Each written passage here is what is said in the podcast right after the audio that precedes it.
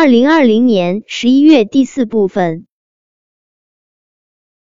热点一：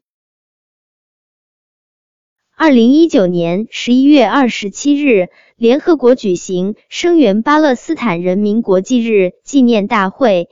国家主席习近平向大会致贺电，并指出，巴勒斯坦问题是中东问题的核心。热点二：二零一九年十一月二十六日电，为期三天的第三届全球可持续科技创新大会日前在布鲁塞尔落下帷幕。本届大会首次设立中国馆，以视频。海报等多种形式介绍中国在生物航空燃料、生物柴油、氢能等清洁能源领域的最新科研和应用成果。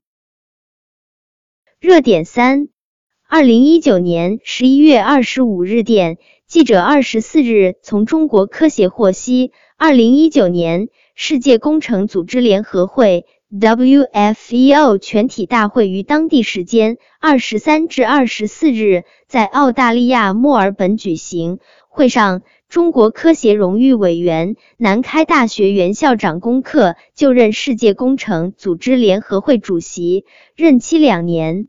这是该组织成立五十年以来首次由中国科学家任主席。热点四。二零一九年十一月十三日电，第二届巴黎和平论坛十三日在法国首都巴黎落下帷幕。本届论坛通过举办圆桌会议和推进落实创新解决方案，聚焦多边主义和全球治理，应对全球挑战。